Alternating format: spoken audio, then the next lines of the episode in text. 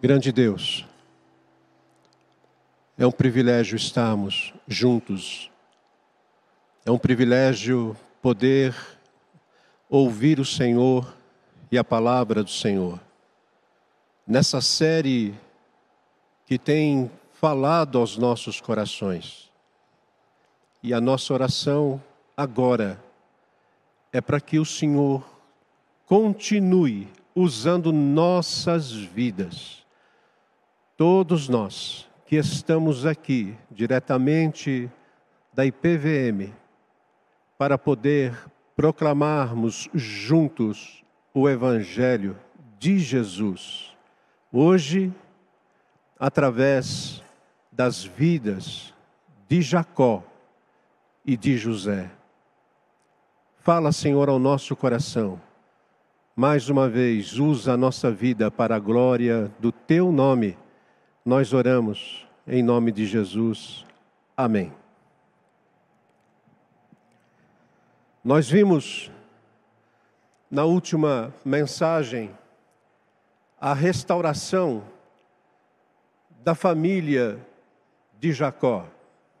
José e os seus irmãos, enfim, se abraçaram, se beijaram aquele passado sombrio, repleto de situações embaraçosas, dava lugar a uma nova etapa na vida da família de Jacó. Essa notícia da restauração chegou aos ouvidos de Faraó. E comovido com a história, ele autoriza que a família de José viesse de Canaã para o Egito. E hoje, o subtema da mensagem dessa série E Agora José, o subtema é Passando pelo Egito. E isso nós consideramos por conta de que, no exato momento da restauração da família de José, o clã de Jacó era de 70 pessoas. 22 anos se passaram, aquela família cresceu. E agora eu gostaria que você imaginasse, imaginasse mesmo, uma comitiva com carros e caminhões de mudança, estacionando em frente à propriedade de Jacó em Canaã, para levar toda aquela gente para o Egito. Apenas para Jacó, para você ter uma ideia dessa mudança, apenas para ele seriam dez carros para carregar os alimentos e dez carros para levar a mudança dele, Jacó, com os presentes, inclusive, que ele recebera, que vieram do Egito. Onde está isso? Está lá no capítulo 45, no versículo 23 de Gênesis. Mas o mais interessante é que a partir de agora, nós vamos observar alguns contrastes nessa história que está chegando ao fim. Hoje não é a última mensagem, a última será no próximo domingo. Mas dentre os contrastes que nós podemos aqui mostrar para vocês, é que o Egito, o novo lugar para onde iria a família de Jacó, não tem nada a ver com Canaã. E Canaã não tem nada a ver com o Egito. Nós estamos falando de um povo que está indo para uma nova terra, que tem uma outra língua, outros costumes, uma outra cultura, uma outra religião, enfim, tudo é diferente.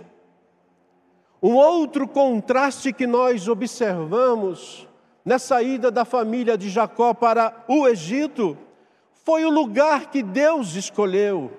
E esse lugar, o Egito, foi sem dúvida alguma escolhido para que Israel, que estava ali nascendo a partir daquelas 70 pessoas, fosse um lugar para esse povo permanecer, trabalhar, multiplicar e se fortalecer, bem como o lugar ali, o Egito, onde a glória e o poder de Deus fossem vistos. Nós não podemos esquecer que desde Abraão nós temos nesse povo representado o Israel de Deus, que é a igreja de Cristo no Novo Testamento. O terceiro contraste é que o Egito, diferente de Canaã, o Egito seria um lugar de escravidão. A família de Jacó nunca mais voltaria para Canaã, a não ser 400 anos depois, com Moisés, que libertou o povo hebreu do Egito. E ali, 400 anos depois, não eram mais 70 pessoas, eram agora 600 mil homens, fora as mulheres e crianças. Êxodo capítulo 12, 37 vai nos informar que ali nós teríamos por volta de 2 milhões, 2 milhões e meio de pessoas que fizeram o êxodo para a terra prometida. Entende agora, ou você vai começar a entender agora o porquê nós estamos escolhendo este subtema, passando pelo Egito. O Egito era um lugar provisório. E o que isso tem a ver comigo e com você? Eu diria, tem muito a ver. Por quê? Porque num contexto espiritual, e entenda por favor, porque eu vou utilizar daqui para frente muitas vezes o nome Egito. E o Egito, no contexto espiritual, ele é símbolo do mundo, a parte de Deus que nós vivemos. Quando você vê a Bíblia falando do Egito, geralmente ela está mostrando esse mundo que você vive e que você tem que tomar muito cuidado com ele. E é nesse sentido, por exemplo, que Jesus, na sua oração em João capítulo 17, dos versículos 14 a 16, Jesus, quando ele ora pelos seus discípulos, e discípulos esses daquele tempo e de todos os tempos e de todos os lugares, Jesus ora assim: Eu lhes tenho dado, Senhor, a tua palavra, e o mundo os odiou, porque eles não são do mundo, como também eu não sou. É não peço que os tires do mundo, e sim que os guardes do mal. Eles não são do mundo, como também eu não sou. A descendência de Jacó, a família de Jacó, o Israel de Deus, não pertencia ao Egito.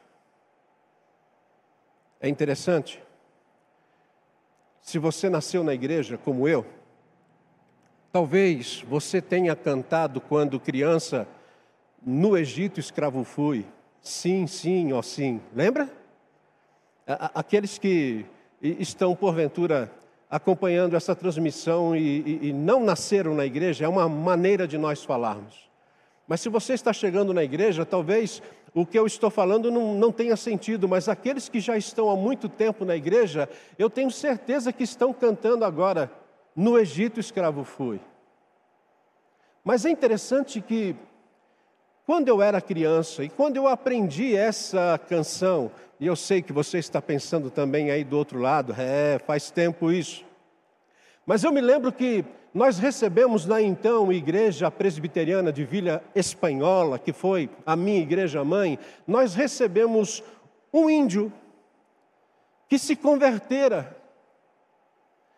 E ele naquela visita ele veio trazer a pregação da palavra de Deus. E ele cantou uma música que jamais saiu do meu coração. Eu era criança. E essa música diz assim: Aqui não é meu lar, um viajante eu sou. Meu lar é lá no céu. Jesus já preparou. Há visto no portal os anjos a chamar no lar celestial. Eu quero um dia entrar. Sabe, quando eu me lembro das palavras dessa canção, eu começo a pensar de que pessoas, elas querem o céu. As pessoas anseiam pelo céu. Pessoas desejam viver eternamente no céu. Mas eu tenho uma notícia que talvez não seja tão agradável para você que quer o céu. A notícia é que nós, antes de chegarmos ao céu, nós temos que passar pelo Egito. Nós temos que passar pela terra da aflição, nós temos que passar pela terra da dominação, da corrupção e a terra da depressão. E o grande perigo em passar pelo Egito é você viver de corpo e alma no Egito, sendo envolvido pelo Egito, até morrer com o Egito. E essa talvez seja a grande tônica na vida de muitas pessoas que gostam do Egito. E eu quero dizer para vocês que o Egito não é um lugar tão ruim assim. Ele tem as suas belezas, ele tem as suas atrações, mas nós temos que tomar cuidado porque quando nós nos envolvemos, abraçamos o Egito sem a concepção, a convicção de quem nós somos e para onde nós estamos indo, se nós não tivermos esse entendimento, nós estamos correndo um sério perigo na vida. Isso porque o Egito é para o povo de Deus, para os discípulos de Cristo, um lugar de permanência temporária, é um lugar do ajuntamento da igreja, é um lugar de missão, é um lugar do testemunho da glória de Deus através de vidas convertidas até que Jesus volte para levar o seu povo de volta para casa. E aqui nós entramos na nossa mensagem de hoje. Por quê? Porque nós temos não um, mas dois protagonistas. Jacó, o velho Jacó, e José, o jovem José. E são os dois que vão nos mostrar o que devemos fazer enquanto nós estamos no Egito? E eu sei que depois que eu mostrar para vocês essas condições, você pode pensar assim: ah, mas existem outras coisas que nós podemos ainda fazer nesse mundo. Eu sei, mas eu quero me basear tão somente em alguns textos que nós temos nessa maravilhosa história de Jacó. Enquanto você estiver no Egito, seja estratégico e trabalhe. É, essa é a primeira palavra que eu tenho para você nessa série de mensagem passando pelo Egito. Enquanto você estiver no Egito, seja estratégico e trabalhe. Por exemplo, você vai acompanhar a leitura aí no seu aparelho, Gênesis capítulo 47, versículos 1, 2 e 7. A palavra de Deus diz assim: Então veio José e disse a Faraó: Meu pai e meus irmãos, com os seus rebanhos e o seu gado, com tudo o que tem, eles chegaram da terra de Canaã, e eis que eles estão na terra de Gozen. Versículo 2: E tomou cinco dos seus irmãos, não setenta, mas cinco dos seus irmãos, e os apresentou a Faraó. Versículo 7: Depois ele trouxe Jacó, seu pai, e o apresentou a Faraó, e Jacó abençoou a Faraó. Que coisa interessante essa, porque desde o capítulo 39, que falou a respeito da providência, desde o capítulo 39, aparece quatro vezes naquele capítulo a afirmação: o Senhor era com José.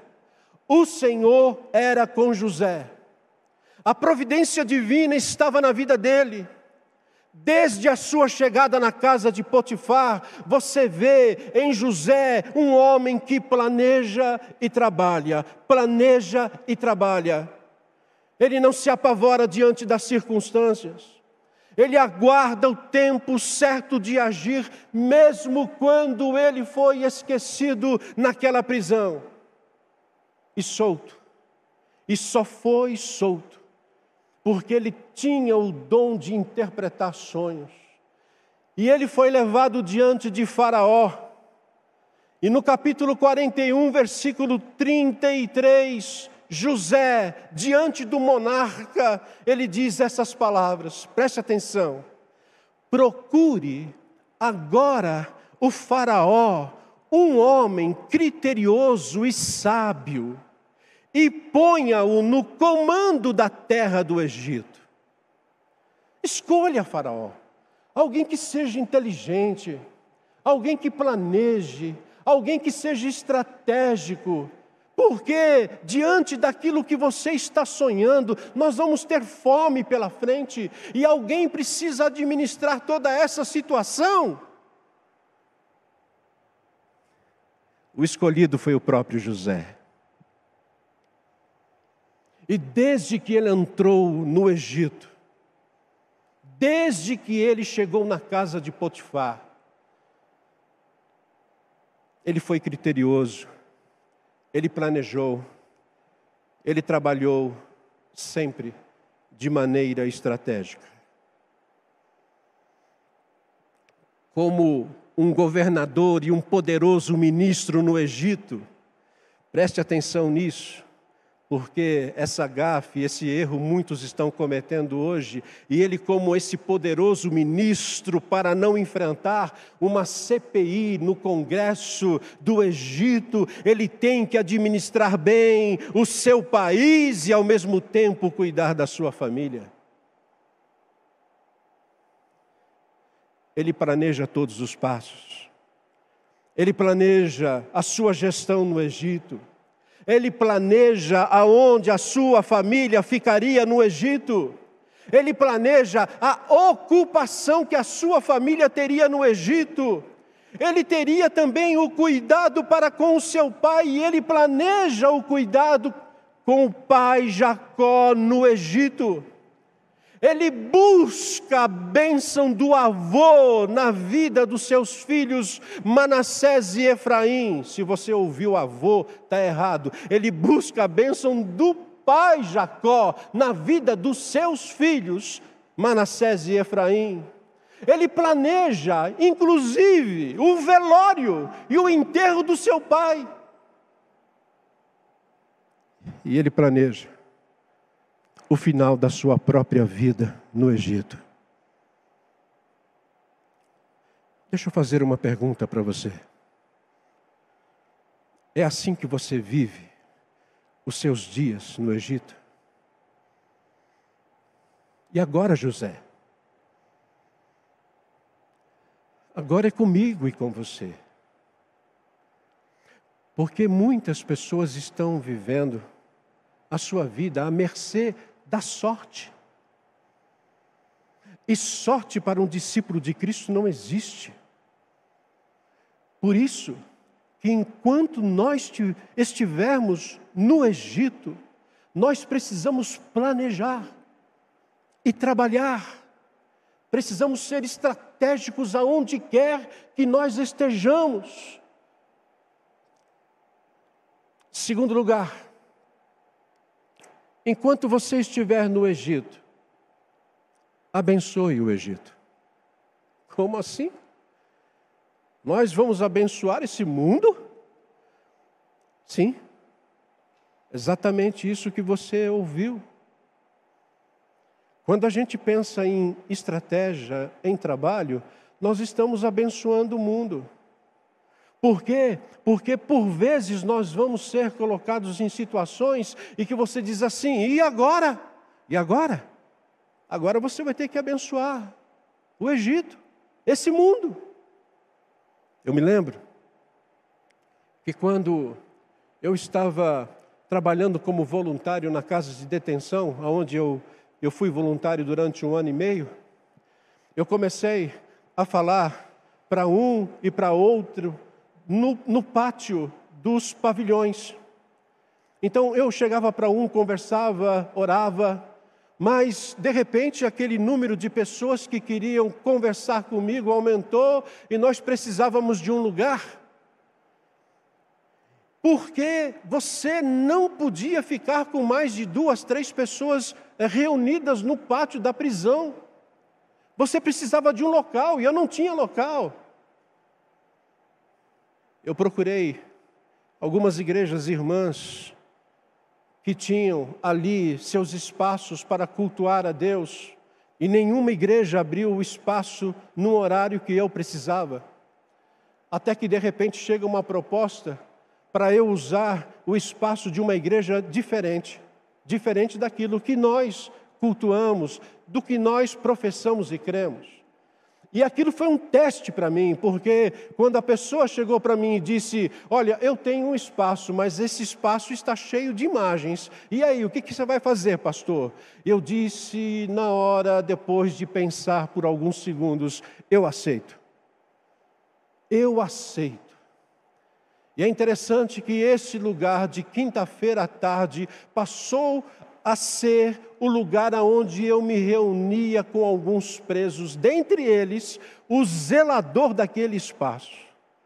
E, e no primeiro encontro parecia ser constrangedor, não para mim, não para mim, mas para eles, em me verem naquele espaço rodeado de imagens. E eu estava ali com a Bíblia aberta, falando da palavra de Deus, do Evangelho da graça para eles, mas eles estavam constrangidos com aquilo que eles viam ao redor. Na outra quinta-feira, quando nós chegamos para o nosso momento de compartilhamento naquele novo espaço, naquele espaço, todas as imagens estavam cobertas com um lençol o zelador que cuidava, que ouviu a palavra no primeiro encontro, ele cobriu todas as imagens. E se eu tivesse dito não, eu não quero esse lugar? Compreenda? Porque a gente tem na nossa cabeça que você precisa ter um lugar. Ou, como aquele jovem que me procurou em 2015, 2015 lá em Campinas, ele era um líder de pequeno grupo e ele me disse assim: é, Eduardo, eu quero levar é, esses estudos para alguns dos meus amigos e amigas do trabalho. O que, que você pode me, me ajudar? E eu então trouxe para ele uma estratégia para que ele abençoasse no horário do almoço, uma vez por semana, os seus amigos e amigos e amigas por meia hora. Em pouco tempo, num restaurante de Campinas, havia um grupo que se reunia aprendendo a palavra de Deus, por conta de uma estratégia simples, de alguém que tinha um celular, que compartilhava os estudos, que compartilhava da vida e as pessoas ouviam falar a respeito de Jesus. Enquanto você estiver no Egito, abençoe o Egito. Gênesis capítulo 47, versículo 10 diz assim: E tendo Jacó abençoado a Faraó, saiu da sua presença. Não é difícil, Não é difícil falar das bênçãos do jovem José no Egito. Não, não é difícil. Nós temos aqui, já com muitos sermões, muitas mensagens nesses domingos, mostrando a você como esse homem foi uma bênção no Egito. Mas nessa história, existe uma mudança impressionante na vida do patriarca Jacó, que não conseguia ser bênção na sua vida que não conseguia ser bênção na vida dos seus filhos em Canaã. Mas quando ele soube, mensagem anterior, quando ele soube que José ainda estava vivo, a sua vida deslanchou, deslanchou em plena velhice. Vocês estão lembrados? José primeiro levou seus cinco irmãos, cinco dos doze, cinco dos onze, com ele doze. Primeiro levou cinco irmãos diante de Faraó e os apresentou. Depois, estratégia. Depois ele leve, depois ele leva o pai. Novamente. Imagine a cena, por favor. É importante que quando a gente lê a Bíblia, a gente comece a imaginar aquele contexto. Imagine você, um homem, 130 anos de idade, imagine a sua vestimenta, imagine este homem já chegando no final da sua vida, e diante dele o monarca da nação, o rei, Faraó. Imagine a vestimenta de Faraó. Imagine todo esse lugar e de repente, o menor, Jacó, ele abençoa o maior, Faraó. Mais do que isso, Jacó estava abençoando a vida daquele que seria o Senhor durante todo o tempo que ele, Jacó, e a sua descendência viveria no Egito, naquela escravidão. Mas ele abençoou Faraó. E você pode pensar assim, e, e Jacó só abençoou Faraó? Não. Nos 17 anos que ele esteve no Egito, ele abençoa novamente José. Você vai ver isso no capítulo 48. Ele abençoa os filhos de José, Manassés e Efraim. No dia da sua morte, capítulo 49, ele vai reunir os seus doze filhos e ele os abençoa profeticamente. Todo o capítulo 49 narra essas bênçãos de Jacó sobre a vida dos seus filhos. Por favor, compreenda o que, que está acontecendo aqui. Está acontecendo que Jacó, ele carregava uma sina, um destino na sua vida. Jacó é aquele que nascera agarrado ao calcanhar do seu irmão Esaú. O seu nome era Jacó, por quê? Porque ele era suplantador, ele era enganador, e aonde ele ia, lá vem o enganador, lá vem o suplantador, lá vem aquele que quer tirar vantagens em tudo. E de fato, Jacó enganou seu pai ao conquistar a bênção da primogenitura. Todavia, agora nós vemos a graça de Deus na vida desse homem que deixa essa cunha no passado e abraça um novo nome da aliança com Deus, que foi Israel conquistado com a luta que ele teve com o anjo no deserto, e agora ele passa a abençoar as pessoas. E mesmo depois que ele teve o seu nome mudado, observe que ele passou muito tempo sem conseguir ser bênção, mas agora ele não é mais aquele que toma para si, ele não é mais aquele que apropria-se da bênção, mas Ele é aquele que abençoa. Quem é você no Egito? Quem é você no Egito?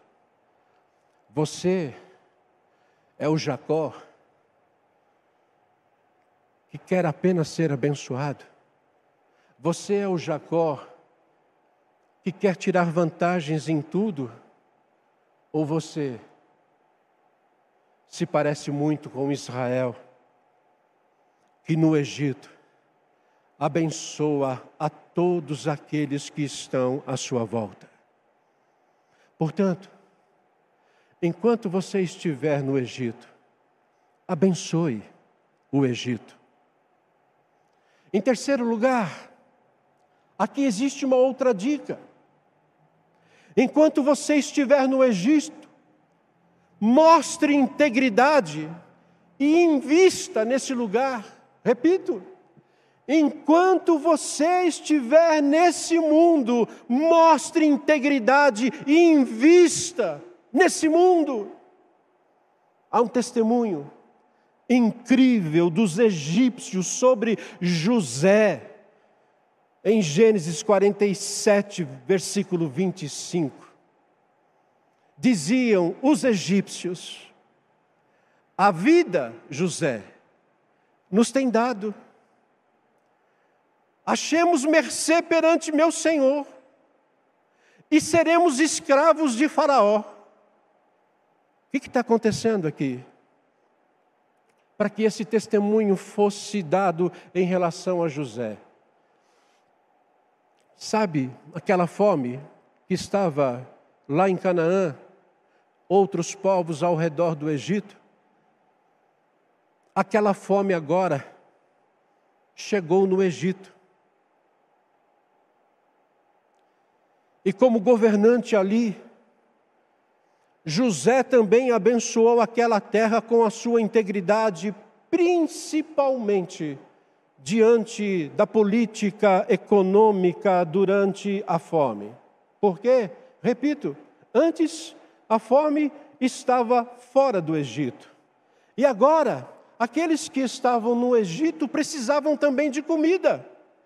E aí os egípcios, por egípcios, por conta disso, eles passaram a comprar com o dinheiro que tinham o cereal. Tudo isso está ali no capítulo 47. E ao comprar com o dinheiro deles o cereal, o dinheiro do cereal ia para Faraó. Mas a fome continuou. E a comida acabou. Os egípcios então passaram a pagar a comida com o gado que tinham. Gado esse que passou a ser de Faraó.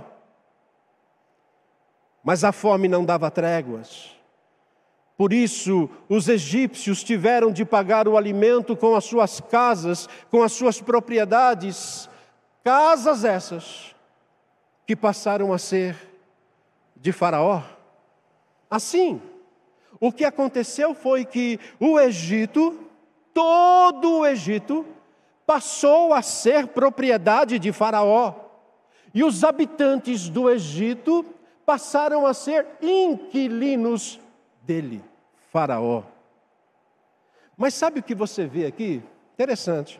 Você vê aqui uma oportunidade perfeita para um líder um líder roubar a população e desviar parte do dinheiro para si, parte do gado para si, parte daquelas casas para si. Mas a gente percebe que todos os recursos, tudo foi para onde deveria ir. Não houve fraude. Não havia conta no exterior não havia suborno nem desvio de verba. Já José provê a sobrevivência dos egípcios, ele provê a sobrevivência dos cananeus, dos hebreus e outros povos. Ele faz tudo isso. Observe o resultado apontado em Gênesis capítulo 47, 23 e 24, que diz: Então disse José ao povo: Eis que hoje vos comprei a vós outros e a vossa terra para Faraó. Aí tendes sementes, semeai a terra. Vocês não têm mais a propriedade, mas vocês estão na terra. Semeai a terra. Versículo 24: Das colheitas dareis o quinto a Faraó, e as quatro partes serão vossas para a semente do campo e para o vosso mantimento e dos que estão em vossas casas e para que comam as vossas crianças. Novamente, nós vemos aqui uma estratégia mas nós vemos também integridade. Perceba uma coisa interessante. Enquanto 60, repito, 60 milhões de pessoas no nosso país vão sobreviver, ou vão tentar sobreviver, com uma ajuda emergencial e cestas básicas na pandemia. Um governador, há mais de quatro mil anos atrás, um ministro íntegro, ele dá às pessoas a condição e a oportunidade do trabalho. Se você está acompanhando aquilo que está acontecendo durante a pandemia nos, no nosso país e no mundo também, porque não é só no Brasil que acontece essas coisas, mas da vergonha, da vergonha de saber dos desvios que existem, das fraudes, da corrupção que existe por detrás de tudo aquilo que é levado. Eu quero dizer para você que está doando, inclusive, cestas básicas para o Itaci, que já foi descoberto que tem muita gente que recebe até cesta básica e vende depois. O que nós percebemos é essa falta de integridade. Diferente na vida de José. Portanto, trabalhe no Egito abençoe o Egito. Invista no Egito. Mas aqui eu vou para a minha última dica dessa manhã.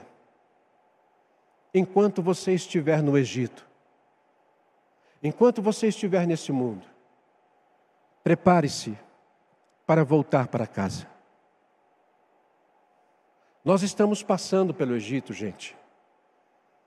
E tem muita gente que não está se preparando para ir de volta para casa. Finalmente, Jacó e José passam a tratar de um assunto em vida que nós geralmente evitamos. E talvez essa parte da mensagem vai dar o que falar no almoço lá em casa, na sua também. Por quê? Veja qual foi o pedido do velho Jacó. Veja qual foi o pedido dele em Gênesis 47, 28 em diante. Jacó viveu na, no Egito, na terra do Egito, 17 anos, de sorte que os dias de Jacó, os anos da sua vida foram 147. Viveu bastante. Versículo 29. Aproximando-se, pois, o tempo da morte de Israel, vê aqui, agora é o nome de aliança que ele tem, Jacó, Israel. Ele chamou a José, seu filho, e lhe disse: Se agora achei mercê à tua presença, rogo-te que ponhas a mão debaixo da minha coxa e uses comigo de beneficência e de verdade. Rogo-te que não que me que não me enterres no Egito, porém, que eu jaza, linguagem difícil da nossa tradução, é que eu seja enterrado com meus pais. Por isso, me levarás do Egito e me enterrarás no lugar da sepultura deles. Respondeu José: Farei segundo a tua palavra. Então lhe disse Jacó: Jura-me.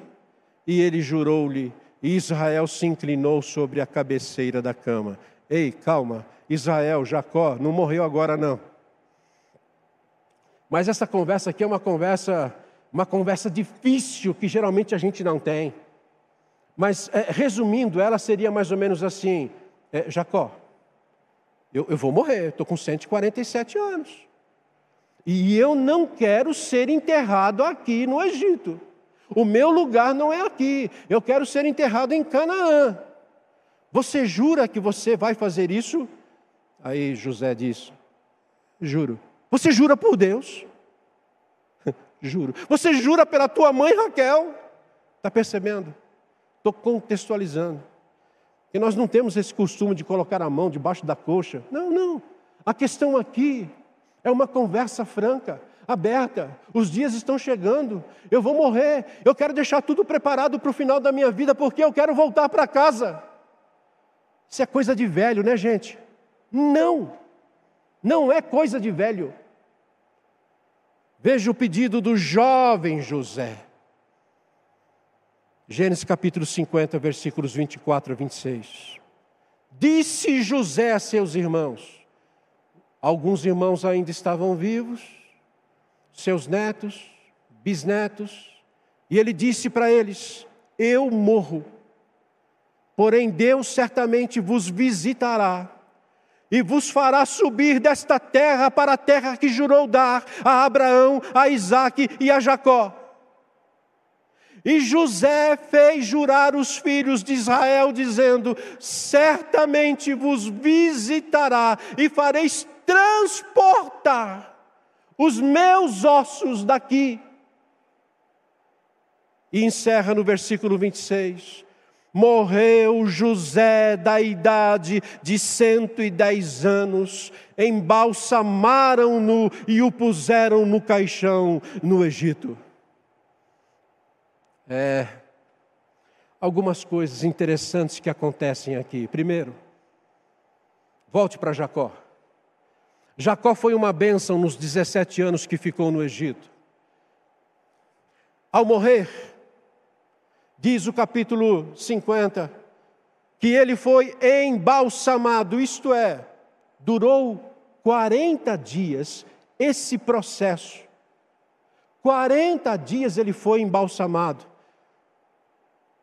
O luto dele no Egito foi de 70 dias. Você está percebendo aqui? O quanto Jacó foi uma bênção nesses 17 anos no Egito? Sabe por quê que eu estou usando esse termo 70 anos? Porque um faraó, um faraó, quando morria, o luto no Egito era de 72 dias. Então, para ele não ser aclamado como um faraó, o luto dele foi de 70, dois dias a menos.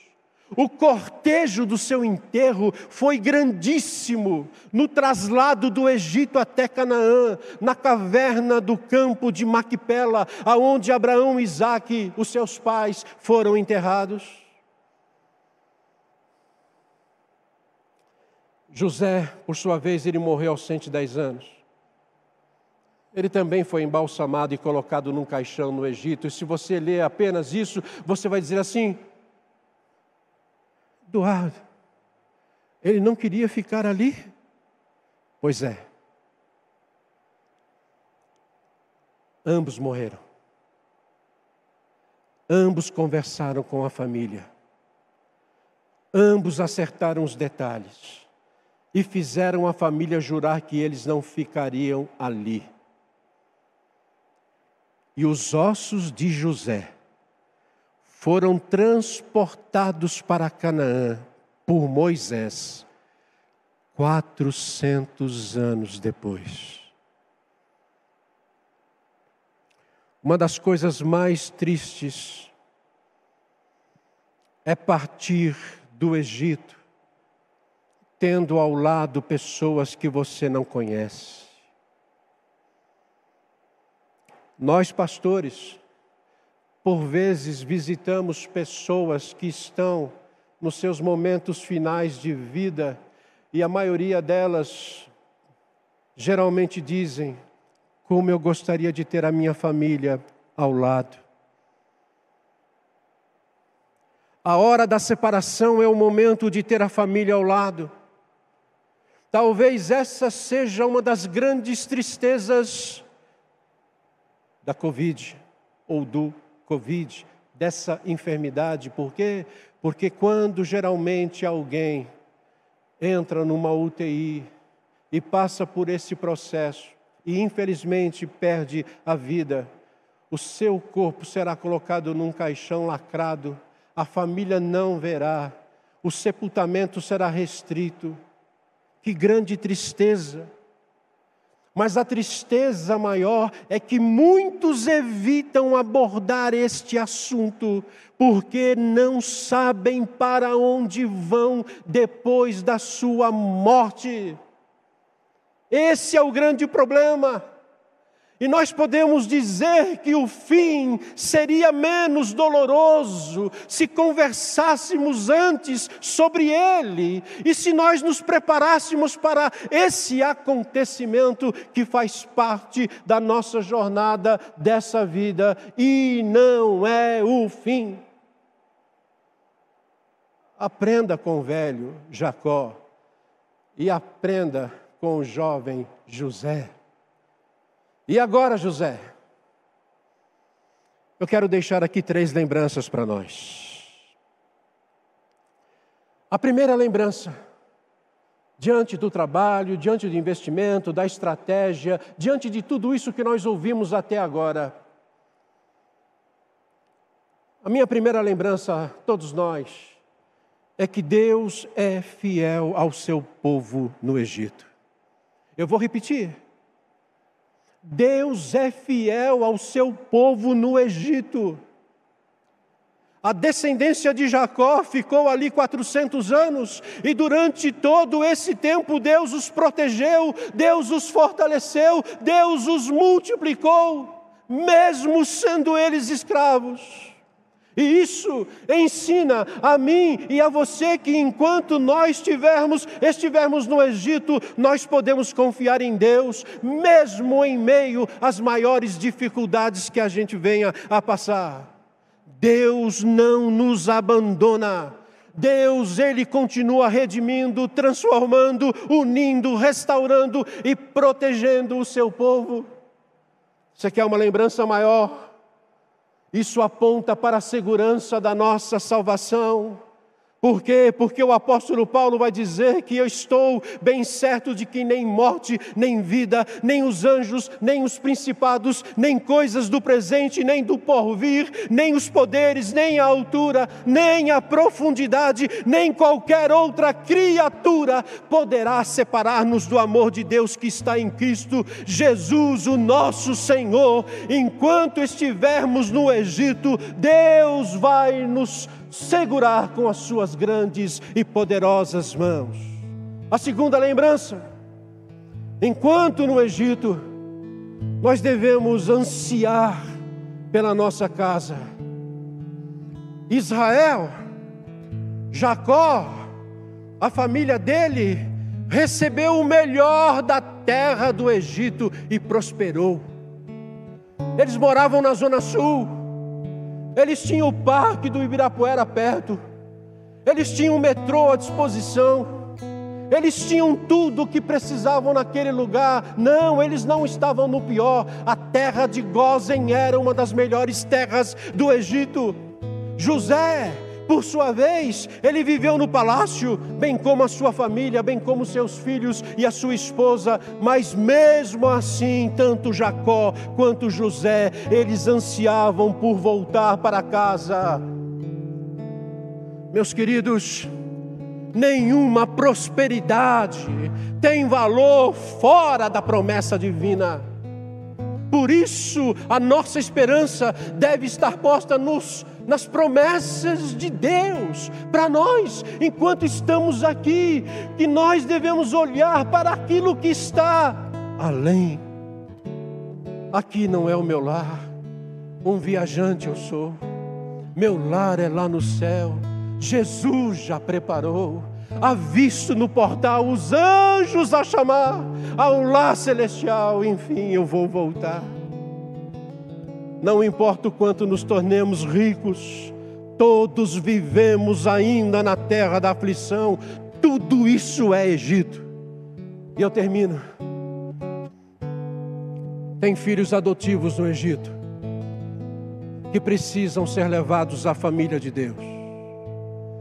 Tem ainda filhos no Egito que precisam ser levados à família de Deus. No capítulo 48, José leva os filhos Manassés e Efraim para Jacó abençoar.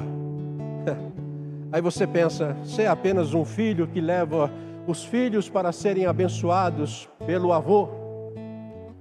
Não, engano. Aqui entra um dos retratos, um dos retratos mais lindos que nós temos na nossa teologia, que é a doutrina da adoção. Manassés, Efraim, filhos de José, eles eram povo da aliança. Não adianta você olhar para mim assim. Não adianta você olhar para mim e dizer assim, mas o casamento de José foi um casamento misto. É verdade. José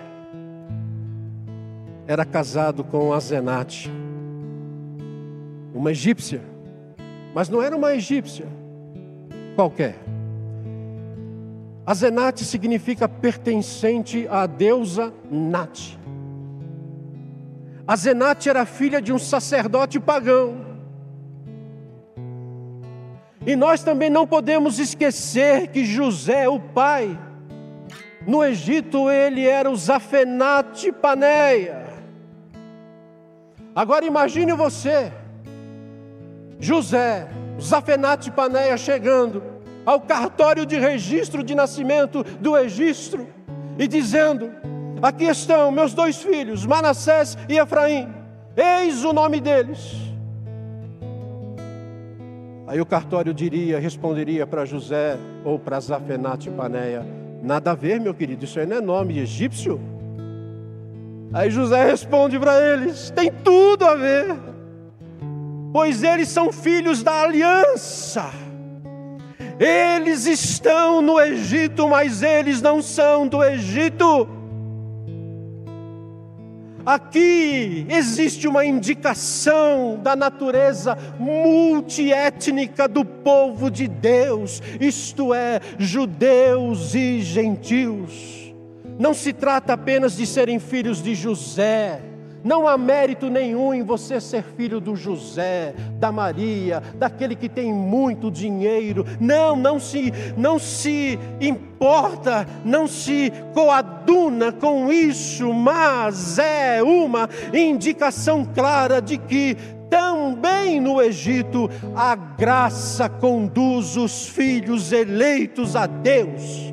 Isso significa que, se você compreendeu o que Jesus fez naquela cruz, se você tem ciência dos seus pecados e se arrepende por ser um pecador, se você tem o desejo de viver uma nova vida, diferente da vida que o Egito propõe, se você tem o desejo de se ligar a uma igreja, à vida de outras pessoas por quem Cristo morreu, então, Deus é o seu Pai, e Jesus é o seu irmão, e todos nós os que cremos, e todos nós os que nos ajuntamos, por exemplo, Gilson, Zerlei, Wanda Assunção, Alice Delage, Celso Machado, Dulce, enfim, Nelson, todos esses fazem parte daqueles que são os filhos adotivos de Deus com você. Portanto, enquanto estamos passando pelo Egito, mesmo em meio a tantas circunstâncias adversas dessa terra da aflição, eu quero convidar você a louvar o nome dEle. Eu quero convidar você a se render ao amor dEle em Jesus. Eu quero convidar você a clamar e seguir no seu caminho, pois, pois há um amanhã, há uma casa, há um novo lar. Para onde estão indo todos aqueles que foram alcançados pela graça salvadora de Jesus? Nós estamos passando pelo Egito. Aqui não é o nosso lar. Nosso lar está sendo preparado, já foi preparado numa nova casa. Louvado seja o nome de Deus.